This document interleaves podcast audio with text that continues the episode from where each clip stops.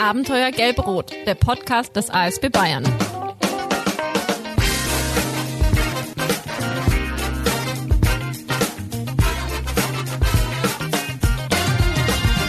Mobile Betreuung 5000, soziale Betreuung im Zivilschutz. Wenn ihr euch jetzt denkt, von was redet der da, dann seid ihr hier genau richtig.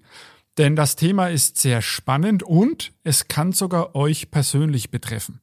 Und damit herzlich willkommen zu einer Special-Ausgabe Abenteuer Gelb-Rot, der Podcast des ASB Bayern. Ich bin Kim Naujoks und mein Gast heute ist Max Erke, Referent Bevölkerungsschutz beim ASB Bundesverband. Max, schön, dass wir heute miteinander sprechen können. Ja, vielen Dank für die Einladung. Warum Special-Ausgabe? Vom 28. bis 30. April findet in Köln der Kongress Bevölkerungsschutz des ASB statt. Und Max wird dort einen Workshop leiten zu dem Thema mobile Betreuung 5000. Und es führt uns ganz konsequent zur ersten Frage, Max. Was ist denn das überhaupt, mobile Betreuung 5000? Ja, die mobile Betreuung 5000 stellt die Betreuungsreserve des Bundes für den Zivilschutz grob dar. Ähm, bisher oder in den letzten Jahrzehnten war die Vorhaltung des Bundes sehr stark auf den medizinischen Bereich fokussiert. Also hier jetzt mh, hm, vor allem sei da genannt die medizinische Taskforce des Bundes, äh, die ja in unseren Kreisen schon bekannt ist. Ähm, und die Erkenntnisse der letzten Jahre und auch die potenziellen Spannungsverhältnisse zeigen aber, dass die Notwendigkeit auch in einer grundlegenden Versorgung der Zivilbevölkerung in allen Bereichen zu gewährleisten ist. Und das Ziel dieser mobilen Betreuung oder der Betreuungsreserve 5000 ist es, eine Reserve und eine Vorhaltung zu sein, also die ganze zu konzipieren, um weitgehend autark eine Unterbringung, Versorgung und Betreuung für genau 5000 Personen für einen Zeitraum bis zu einem Jahr zu ermöglichen. Dabei muss man aber auch immer sagen, die individuelle Verweildauer einer jeweiligen Person wäre dann zwischen zwei Wochen und drei Monaten. Und um das zu gewährleisten, müssen wir halt Materialien beschaffen, vor allem die Engpassressourcen, die wir äh, nicht im Einsatz eben schnell beschaffen können und äh, die benötigten Geräte. Das Ganze dann auch zentral einlagern, damit wir auch jederzeit darauf Zugriff haben. Und zusätzlich, neben dem ganzen schönen Material und tollen Fahrzeugen, braucht es natürlich auch die entsprechenden Ausbildungs- und Einsatzkonzepte, ähm, die erstellt werden müssen und die dann aber auch im weiteren Betrieb, äh, im Ruhebetrieb natürlich auch gelebt werden müssen, damit die Leute ausgebildet werden und auch das ganze ähm, Material auch beübt wird. Und die, ähm, nochmal kurz zu der mobilen Betreuung oder dem MBM 5000 abgekürzt. Das Ganze kann man in vier Modulen, also in Dörfern, wir sagen schon oft Dörfer dazu, zu je 1250 ja. Personen aufteilen. Das heißt, man kann auch dezentral das ein MBM aufbauen. Es muss nicht immer komplett alles aufgebaut werden. Man kann auch ein Viertel oder zwei Viertel aufbauen. Ähm, und diese reine materielle Unterstützung besteht natürlich auch für schon bestehende Einrichtungen. Das heißt, wenn eine Einrichtung schon besteht, aber jetzt ertüchtigt werden muss für eine längere Unter äh, für eine längere Dauer, dann kann das Material herangezogen werden oder wenn diese Einrichtung vergrößert werden muss, ähm, dann kann es, ähm, kann dafür das Material natürlich auch genutzt werden. Ähm, und zurzeit äh, haben wir zwei Module in Deutschland. Das heißt, wir haben das mhm. Pilotprojekt Laborbetreuung 5000 und ähm, das zweite Modul, das beim ASB ansässig ist. Und perspektivisch, hoffen wir mal, irgendwann ist es soweit, sollen dann auch weitere Module folgen. Man spricht so von insgesamt zehn Modulen für Deutschland. Also kein kleines Projekt, wenn es darum geht, 5000 Menschen im Wechsel ein Jahr entweder auf der freien Wiese oder in bestehenden Hallen mit entsprechender Ausstattung ertüchtigt unterzubringen. Jetzt hast du ja gesagt, oder so ist ja auch der Titel soziale Betreuung im Zivilschutz. Und auf den Begriff müssen wir vielleicht nochmal eingehen. Was bedeutet denn Zivilschutz? Ja, vom Zivilschutz äh, sprechen wir im Spannungs- und Kriegsfall. Ähm, der Bund hat hier die Verpflichtung für diese Szenarien Konzepte und entsprechendes Material vorzuhalten. Dies geschieht bereits jetzt, wie ich schon gesagt habe, im, im notfallmedizinischen Bereich und im feuerwehrtechnischen Bereichen. Und außerhalb des Spannungs- und Kriegsfalls sprechen wir halt immer vom Katastrophenschutz. Und dieser liegt in der Zuständigkeit der jeweiligen Bundesländer. Also wie wir halt in Deutschland gerne sind. Wir machen es ein bisschen komplizierter. Und ähm, das Material des Bundes, das wird auch gerne, also das ist dann die Ergänzung des Katastrophenschutzes, also dafür wird es eingesetzt. Deswegen sprechen wir auch von der ergänzenden Ausstattung des Bundes. Ähm, und nur wenn wir mit dem Material auch im Katastrophenschutz arbeiten und arbeiten dürfen und können, dann sind wir auch für den Zivilschutzfall ähm, darauf ähm, sicher in dem Umgang mit dem Material, kennen das Material und ähm, können sogar diesen Extremfall dann auch abdecken. Genau, wir hoffen, dass es nicht dazu kommt, aber sollte doch mal in irgendeiner Form ein Zivilschutzfall eintreten, sprich aufgrund von Spannungsverhältnissen oder irgendwelchen anderen Gründen, ähm, übernimmt der Bund die Koordination, dann würdet ihr quasi mit dem Labor 5000 auch bereitstehen. Genau. Jetzt hast du gesagt, 5000 Leute, 5000 Menschen, Unterbringung bis zu einem Jahr. Ähm, das ist ja ein Mordsaufwand, der da dahinter steht, auch ein Mords logistischer Aufwand. Kannst du uns mal so ein paar Zahlen oder Dimensionen aufzeigen? Was muss man in so einem Projekt beachten? Auf was muss man sich da einstellen? Woran muss man denken? Ja, die ähm, mobile Betreuung, das wurde auch da schon in unserer, Ste äh, in unserer ähm, Pressemitteilung äh, mitgegeben, als wir das äh, zweite Modul bekommen haben, wird auch gerne bezeichnet als Kleinstadt auf Lager. Ähm, mhm. Und ähm, die Kernfähigkeiten sind dann die Unterbringung, die Verpflegung, soziale Betreuung, Energieversorgung, ähm, da wir halt auch ähm, teilweise autark sind, die medizinische Grundversorgung, also hausärztliche Versorgung, die Trinkwasseraufbereitung, da wir auch nicht davon ausgehen können, dass auch die Trinkwassernetze funktionieren, ähm, Sanitäranlagen, die man auf jeden Fall braucht, aber auch Abwasser- und Abfallmanagement gehört dazu und, und man darf es auch in der Zivilschutzlage nicht vermissen, IT und Kommunikation, weil gerade Information ist äh, in solchen Lagen umso wichtiger für die Einsatzkräfte, aber auch für die Betroffenen. Und um die paar Zahlen mal zu nennen, ähm, aktuell gehen wir davon aus, dass wir einen gesamten Flächenbedarf, wenn wir aufbauen, ähm, der liegt so bei circa 28 Fußballfeldern. Ähm, und wir haben einen Lebensmittelverbrauch pro Woche von 44 Tonnen. Respekt. Ähm, und vor dem eigentlichen Betrieb, also wenn wir diese Lebensmittelverbrauch haben, kommt ja noch die ganze Logistik für den Aufbau.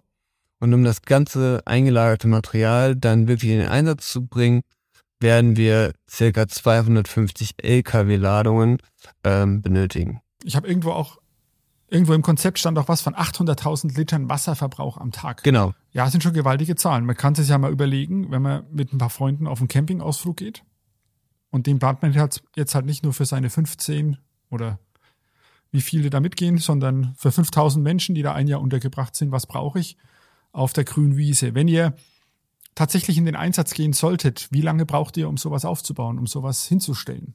Ähm, das sind, glaube ich, 72 Stunden. Okay. Wir hoffen natürlich auf mehr.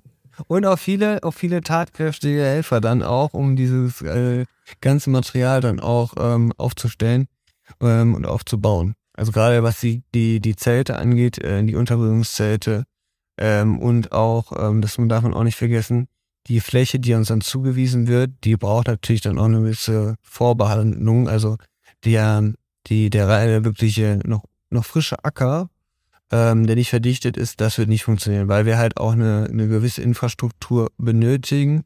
Weil ich ja schon gesagt habe, wir bekommen pro Woche 44 Tonnen an Lebensmitteln. Ähm, die werden nicht mit irgendwelchen geländefähigen LKWs äh, dahin gebracht und auch die, die Betroffenen ähm, kommen nicht mit Wanderschuhen, sondern oft gerne auch mit Privat-Pkw, Fahrrädern, was auch immer. Ähm, deswegen muss eine Infrastruktur vorhanden sein, dass wir halt auch für ein Jahr lang äh, dann auch so ein, so, ein, so ein Betrieb halt überhaupt aufbauen können. Ja, also ein Wahnsinnsprojekt, das da gerade auf die Beine gestellt wird. Das zweite Modul, wie gesagt, beim ASB, das erste Modul ist beim DRK, beim Deutschen Roten Kreuz. Und weitere Module hoffen wir drauf, so ist zumindest die Planung, sollen dann noch weiter installiert werden. Jetzt ist es ja ganz spannend, das hört sich ja jetzt sehr theoretisch an, aber gerade das Labor 5000 ist ja sogar schon im Einsatz, beziehungsweise war schon im Einsatz gewesen. Genau, also die, der, der erste große Einsatz äh, für das bereits beschaffte Material, das ist, da war noch nicht das gesamte, also ist es ja auch immer noch nicht, das Projekt läuft ja auch noch, auch das Pilotprojekt. Aber das erste Material, was beschafft wurde, ähm, aus dem Pilotprojekt, das wurde 2021 ähm, direkt in das vom Hochwasser stark betroffene Ahrtal äh, verlegt. Und hier konnten wir da, mit den damals schon beschafften Stromaggregaten, mit so, das sind 300 äh, kVA Aggregate, also sehr, sehr große Aggregate, ähm, stellenweise schon die Infrastruktur ähm, wiederherstellen. Ähm, wir hatten aber auch da schon ein großes Verpflegungszelt. Ähm, das ist so mhm. eigentlich ein riesig großes, so ein, so ein ja. Und da sollte es nicht so nennen, aber es ist ein Festzelt für 1000 Quadratmetern. Das wurde aufgebaut, um halt auch die Unterbringung und soziale Betreuung äh, zu nutzen. Mhm. Und äh, ein, ein Produkt hat sich ähm, besonders hervorgehoben. Das waren diese, die sogenannten Mehrzweck-Raumzellen. Das kann man eigentlich so als Bürocontainer äh, bezeichnen. Ähm, die wurden für Beratungsbüros eingesetzt, ähm, aber auch für ganze Rettungswaffen, die weggespült worden sind, wurden mit den Containern wieder provisorisch aufgebaut und der ähm, rettungsdienstliche Grundschutz konnte dann wieder aufgebaut, aufgenommen werden. Ähm, und aber auch der der russische Angriffskrieg auf die Ukraine äh, hatte hat zu Einsätzen des Materials aus dem ersten Modul geführt. Mhm. Ähm, so wurde in Berlin auf dem ehemaligen Flughafen in Tegel ein Ankunfts Ankunftszentrum errichtet und dies wurde durch äh, mehrere Großzelte, also wieder unsere Festzelte, ähm, Bank-Tisch-Kombination, Betten, Schlafsäcke und äh, dann auch wieder der zugehörigen ähm, Infrastruktur, also auch wieder Strom, auch wenn man auf dem Flughafen ist.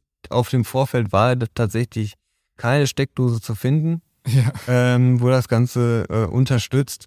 Und Teile des Materials sind auch heute immer noch im Einsatz. Ähm, Tegel wurde jetzt aktuell nochmal weitreichend umgebaut und ausgebaut. Ähm, aber dennoch sind ähm, mehrere Materialien daraus immer noch weiter im Einsatz. Und ich finde auch, dass zwei, also die, die zwei Großeinsätze ähm, zeigen immer nochmal ganz eindeutig, wie notwendig die Betreuungsreserve für den nationalen Bevölkerungsschutz auch tatsächlich ist. Dass es nicht nur ein theoretisches Produkt für den Zivilschutzfall ist. Genau, gerade im, im Bereich Ahrtal sieht man das Schöne. Konzeptioniert für den Zivilschutzfall, aber jetzt eine größere Katastrophenlage in Deutschland und auch da kann man es dann wunderbar zum Einsatz bringen. Genau. Jetzt habe ich ja gesagt, äh, es ist eine Special-Ausgabe vom Podcast, denn wir möchten natürlich auf den Kongress hinweisen und auf dem Kongress im Ende April leitest du einen Workshop zu diesem Modul 5000 und ähm, dein Thema ist soziale Betreuung im Zivilschutz, Soforthilfe versus Stabilisierungsphase. Der Titel, nicht ohne Grund gewählt, logisch, denn der ASB liegt bei diesem Modul mobile Betreuung 5000 sehr viel Wert auf die Bedürfnisse vulnerabler Gruppen. Kannst du diesen Begriff vulnerable Gruppe vielleicht mal erklären und auch aufzeigen, wie man hier versucht, auf diese Menschen ganz bewusst einzugehen? Ja, sehr gerne. Und zwar ähm, sind äh, vulnerable Gruppen, ist, eigentlich ist jede Person eine, in gewissem Maße eine vulnerable Gruppe. Es kommt immer auf die äußeren Umstände an. Und es gibt Personen, die sind halt in der, in der, in einer normalen alltäglichen Lage, sind bereits vulnerabel. Das sind dann zum Beispiel Menschen mit einer Behinderung, ältere Personen, Kinder. Ähm, und wenn dann noch dazu diese Situation der Notlage, der Krise äh, dazu kommt, dass dann sind wir alle ja noch mal vulnerabel, also noch mal verletzlicher. Mhm. Und ähm, dadurch ergeben sich gewisse Bedarfe und Bedürfnisse dieser Personengruppen und die müssen wir halt gerade in dieser Betreuungsreserve des Bundes abbilden.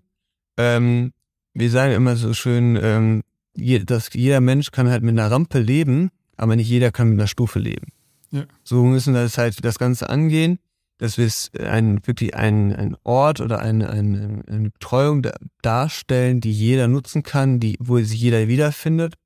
Und ähm, dieser bekannte Grundsatz aus dem Katastrophenschutz, trocken, warm, satt, mhm. ähm, der ist halt schon halt ein bisschen überlebt und da wollen wir darüber hinausgehen und halt wirklich eine bedarfsgerechte Versorgung, Unterbringung für jeden Menschen bieten. Ähm, denn eins muss man sich halt auch da wieder immer wieder vor Augen führen. Wir reden nicht über ein, zwei Übernachtungen in der Turnhalle in absoluter Notsituation, weil gerade das Haus weg ist oder, ähm, oder ähm, und, und es gibt eine Perspektive, sondern wir reden hier wirklich von einer mittelfristigen, längeren Unterbringung, zwei bis drei, äh, zwei Wochen bis drei Monate, ähm, also auch länger als der Ursch also der normale Campingurlaub im ja. Sommer. Wir reden ja. hier ja auch über theoretische Lagen im Winter äh, bei ja. Minusgraden. Ähm, und da müssen wir halt ähm, gerade diese speziellen Bedürfnisse und Bedarfe abbilden und bereits jetzt auch in der Planung einbinden, damit wir nachher in der Situation nicht überrascht werden und da wirklich nur noch die Prozesse im Betrieb optimieren müssen, Feedback einholen, um uns zu verbessern, aber nicht dann noch ähm, äh, festzustellen, dass man noch eine Rampe braucht oder dass man ähm, gewisse Armaturen kontrastreich gestalten sollte, damit auch mhm. Menschen mit einer Sehbehinderung ähm, alles benutzen können und nicht äh, die ganze Zeit auf Hilfe angewiesen sind. Jawohl. Und wenn du jetzt auf dem Kongress dann deinen Workshop zum Thema mobile Betreuung 5000 durchführst mit den Teilnehmern, auf was dürfen sich die Teilnehmer da einstellen? Was sind deine Ziele an diesem Tag? Ja, also ein Ziel, ein, ein großes Ziel ist schon mal ähm, die korrekte Einordnung. Vielleicht haben wir damit heute auch schon mal den ersten Grundstein gelegt die ja, korrekte Einordnung äh, des, der, der mobilen Betreuung 5000 im Bevölkerungsschutz, wo wir da angesiedelt sind, weil es ist ja schon ein bisschen besonders, dass wir halt nicht in einem Bundesland angegliedert sind. Ähm, wir wollen gerade die in Katastrophen, also gerade in der Arta-Katastrophe war es halt umso mehr, ähm, die bekannten Phasen Soforthilfe und Stabilisierungsphase, also das, die, die Soforthilfephase ist ja die Phase, ähm, direkt nach dem Eintritt des, des äh, Szenarios oder des Schadens. Und die Stabilisierungsphase, da sind wir eigentlich in gewissen Teilen sind wir im ATA immer noch in dieser Phase, ja. ähm, dass wir halt Hilfe ähm, bieten zur Selbsthilfe auch.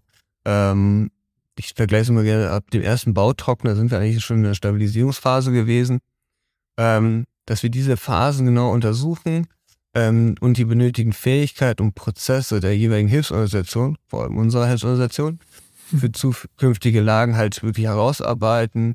Ähm, wir wollen herausfinden, wo die Betreuungsreserve des Bundes für den Zivilschutz in der Stabilisierungsphase unterstützen kann ja. mit dem Material ähm, und wie auch die Eingliederung in bestehende Strukturen funktionieren kann. Das wollen wir alles mit unseren ASB-Expertinnen auf dem Bevölkerungsschutzkongress äh, erarbeiten und dann auch in die weitere Ausarbeitung für, das, äh, für die weiteren Module auch einbringen. Das klingt sehr spannend.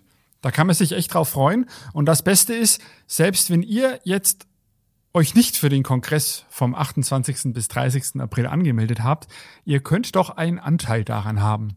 Das Programm am Freitag, Beginn ist um 15.30 Uhr, wird nämlich übertragen werden. Es gibt da Fachvorträge aus Forschung und Politik und ab 18.30 Uhr folgt eine Podiumsdiskussion mit Bundestagsabgeordneten. Diese knüpft an die digitale Brotzeit des ASB mit Abgeordneten aus dem Wahlkampfjahr 2021 an. Jetzt befinden wir uns nach der Wahl. Wie geht's jetzt weiter? Darüber werden wir mit Ihnen sprechen. Max, würdest du die Teilnahme empfehlen? Auf jeden Fall. Richtige Antwort, sehr gut. Fünf verschiebe ich dir nachher drüber. Das war jetzt unser Call to Action. Ja, vielen Dank, dass du heute unser Gesprächspartner warst, Max. Hat großen Spaß gemacht. Ja, sehr gerne. Vielen Dank. Und damit bleibt mir eigentlich nur noch, mich bei euch für das Anhören zu bedanken. Ihr wisst, mit Fragen und Anregungen könnt ihr euch gerne über die E-Mail-Adresse podcast.asb-bayern.de an uns wenden. Und das war's schon wieder mit unserer Special-Ausgabe Abenteuer Gelb-Rot, der Podcast des ASB Bayern im Rahmen des Bevölkerungsschutzkongresses 2023. Macht's gut. Ciao, ciao. Tschüss.